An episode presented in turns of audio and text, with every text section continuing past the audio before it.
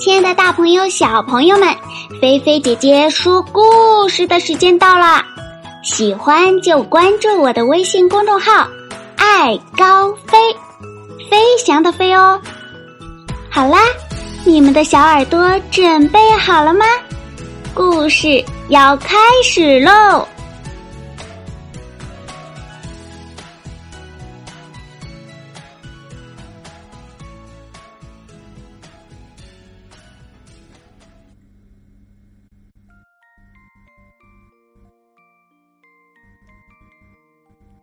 德库拉伯爵。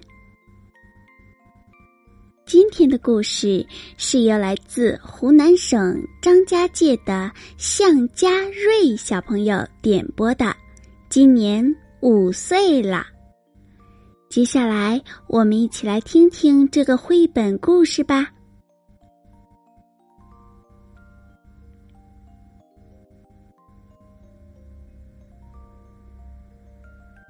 这一天，美丽的女教师米娜正在她简陋的房间窗口前沉思。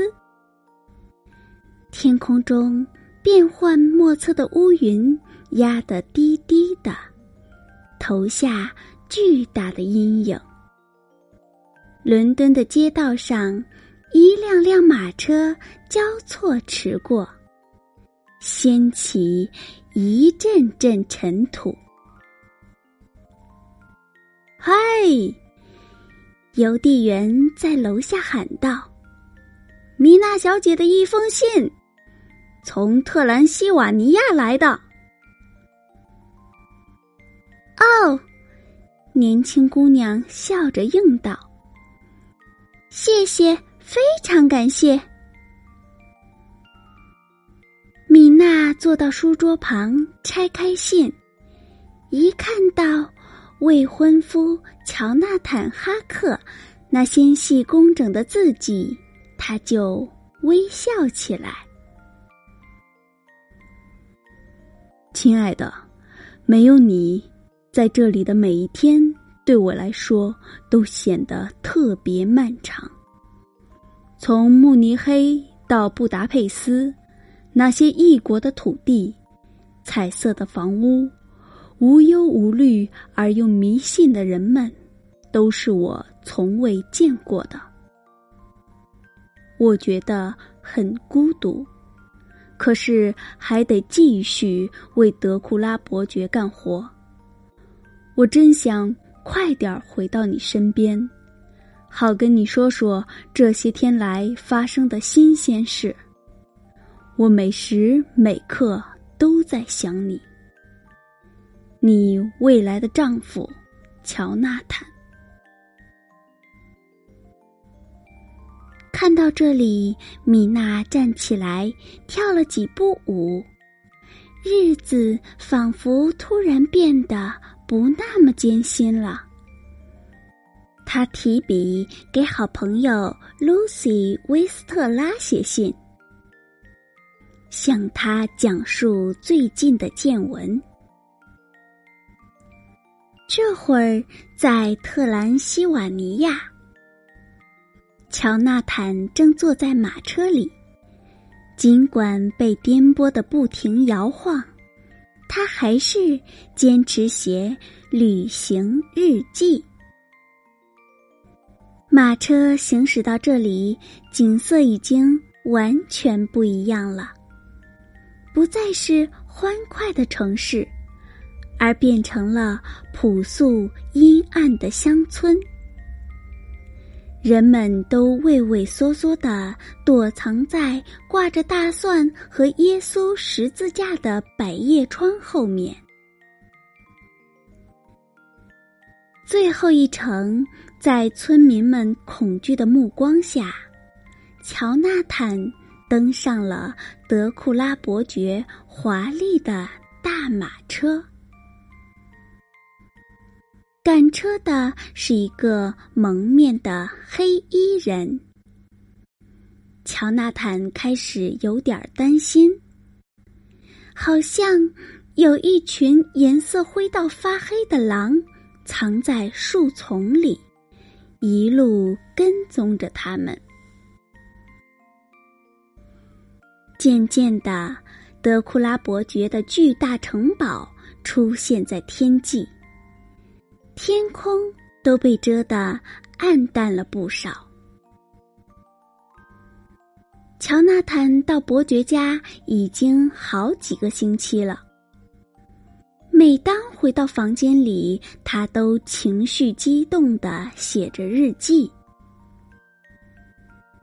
德库拉伯爵有着大理石般的肤色，手指细长，指甲像爪子一样尖利。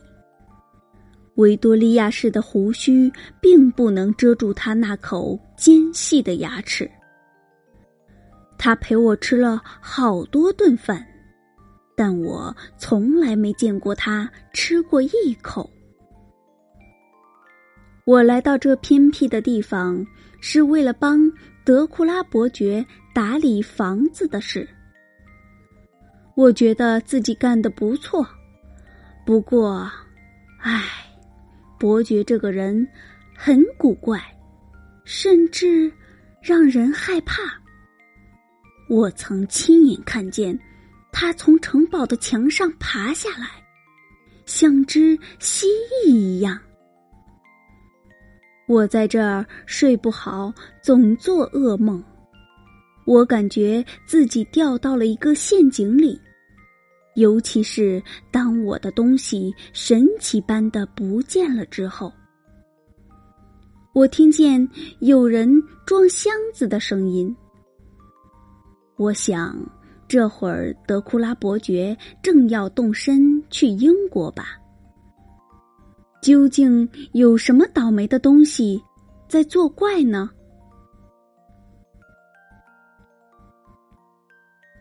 亲爱的露西。我要来惠特比找你，我受不了现在这种孤独的生活了。每天邮差都定时来跟我打招呼，穿着高筒靴，戴着大礼帽。可是他友好的笑容在我眼里也渐渐变得苍白无力了，因为他总也不能给我带来乔纳坦的音信。米娜。那就来吧，米娜。乡下绿色正浓，对你的心情有好处。我要为你介绍三个人，他们都向我求婚了。一位是昆西·莫里斯先生，他是个地道的德克萨斯人；一位是特别英俊、头发卷曲、家世高贵的。亚瑟·霍尔姆伍德先生，还有斯沃德医生，他是一所精神病院的院长，脑瓜聪明却又笨手笨脚。快来跟我一起享受乡下生活吧，露西。夜深了。斯沃德医生用留声机记录下他探视精神病人的情况报告。伦菲尔德的病情让我很惊讶，由于他有暴力倾向，因此被单独安置在精神病院的一间房里。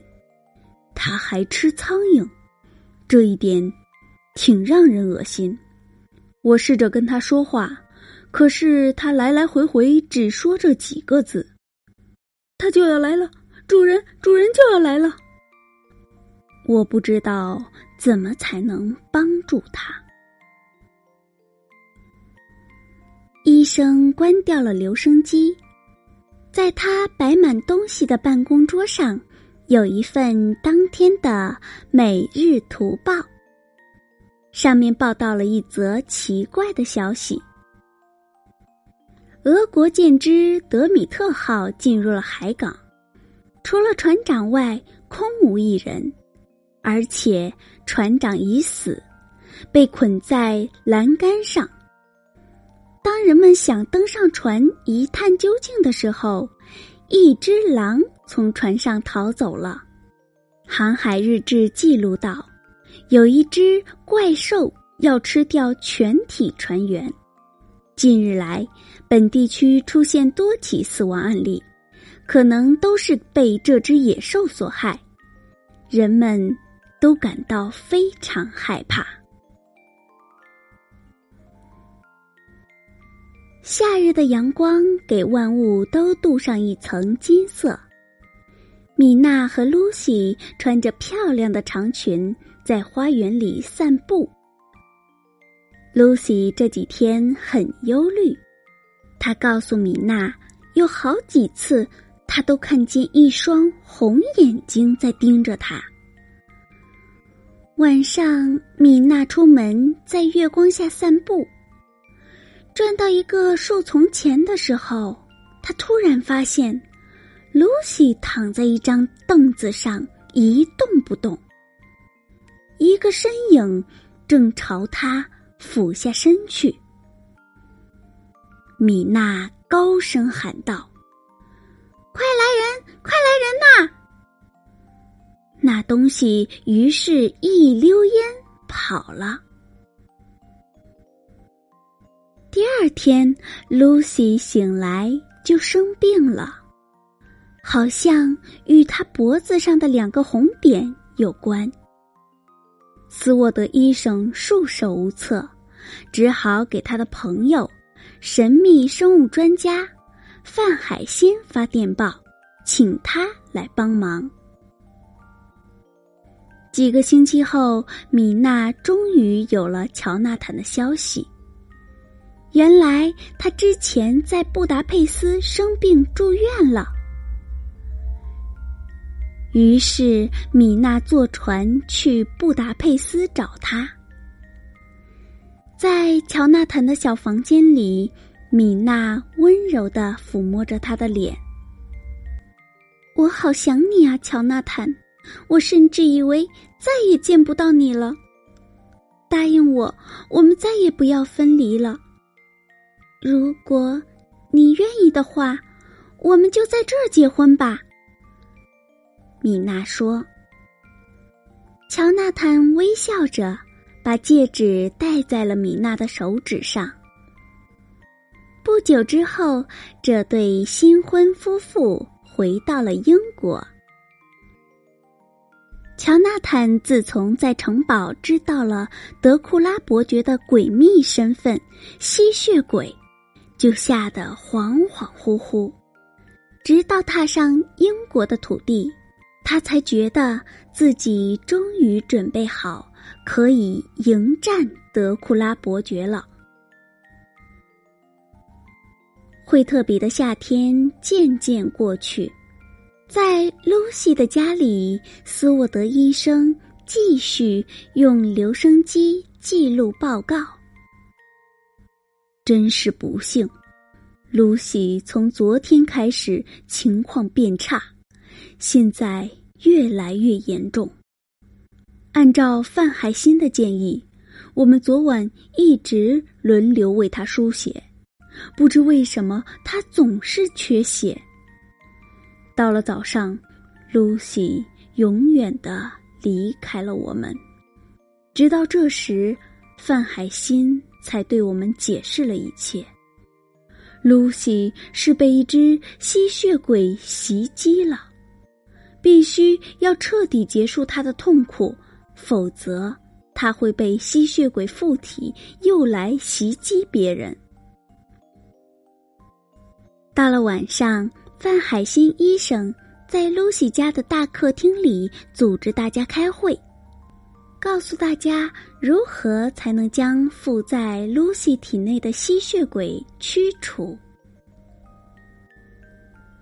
最后，三个人齐心协力，终于帮露西解除了痛苦。露西终于不再被吸血鬼附体了。从布达佩斯回来后。乔纳坦继续拾起写日记的习惯。米娜和我回来了，我们要弄清楚露西突然失踪的原因。我发誓一定要找到吸血鬼德库拉伯爵。要让他为自己的罪行付出生命的代价。米娜一回来，就去惠特比精神病院拜访斯沃德医生了。可怜的医生被最近发生的一系列事情折磨的精神很差。他院里有个病人，名叫伦菲尔德，他显然与德库拉有关系，因为他管德库拉叫主人。好多天过去了，斯沃德医生再次打开留声机，开始口述他最新的观察结果。温柔可人的米娜也成了伯爵的牺牲品。在伦敦他的房间里，我们看到了伯爵。当时他正要喝米娜的血，见到我们，他又一次逃跑了。难道他怕我们？不管怎样。这个不幸的晚上之后，米娜与伯爵之间好像产生了某种特殊的联系。他似乎可以与伯爵感知到同样的事情。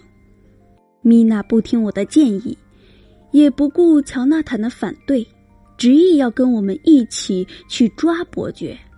他感觉到伯爵乘了一艘船，正向他在特兰西瓦尼亚的城堡驶去。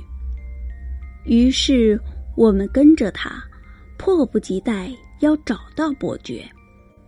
我们预感到很快就能抓到他了。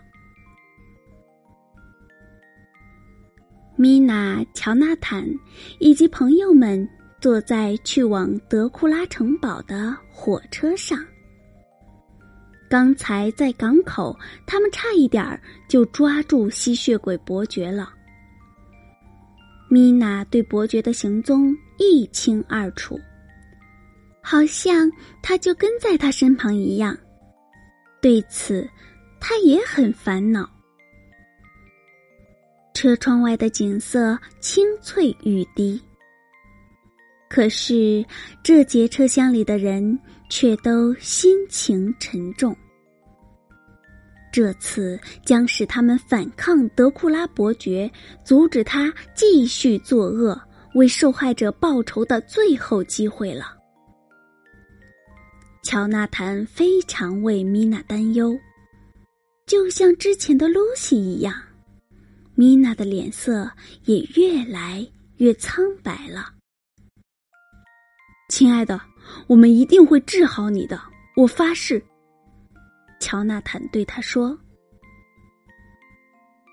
几天后，在卡尔巴千山中的一所旅馆里，乔纳坦在他们小房间的壁炉旁写着日记。米娜在我旁边睡着，她现在很好。我们终于找到了这个吸血鬼伯爵，他躲在一只箱子里。”几个瓷缸人赶着马车，正要把箱子带走。我们埋伏在城堡附近的博尔格山口。天上下着雪，磁钢人还想反抗。不过，我们比他们更坚定，更有决心。马车的缰绳被突然拉紧，伯爵藏身的箱子被甩了出来。自己开了，在夕阳的余晖中，德库拉以为自己已经胜利了。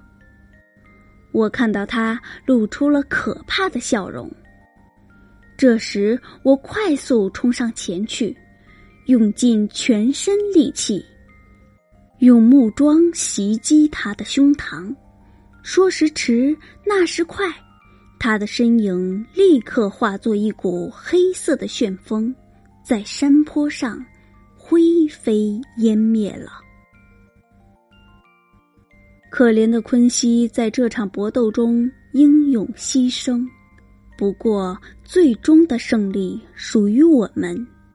吸血鬼伯爵永远不复存在了。九年之后。米娜、乔纳坦和他们的儿子在特兰西瓦尼亚的大山里漫步。他们故地重游，看到满眼的绿色，都感到非常幸福。他们都试着忘掉那段悲伤的故事。村民们变得笑逐颜开，他们再也不害怕出门了，还把屋子外墙和窗户都刷成鲜亮的颜色。乔纳坦手中拿着自己的日记，在米娜耳边小声说道：“看到我写的那些事情。”谁都不会相信的，真希望我们自己也没有经历过那样的事啊！好啦，小朋友，今天呀，菲菲姐姐的故事就给你说到这里啦。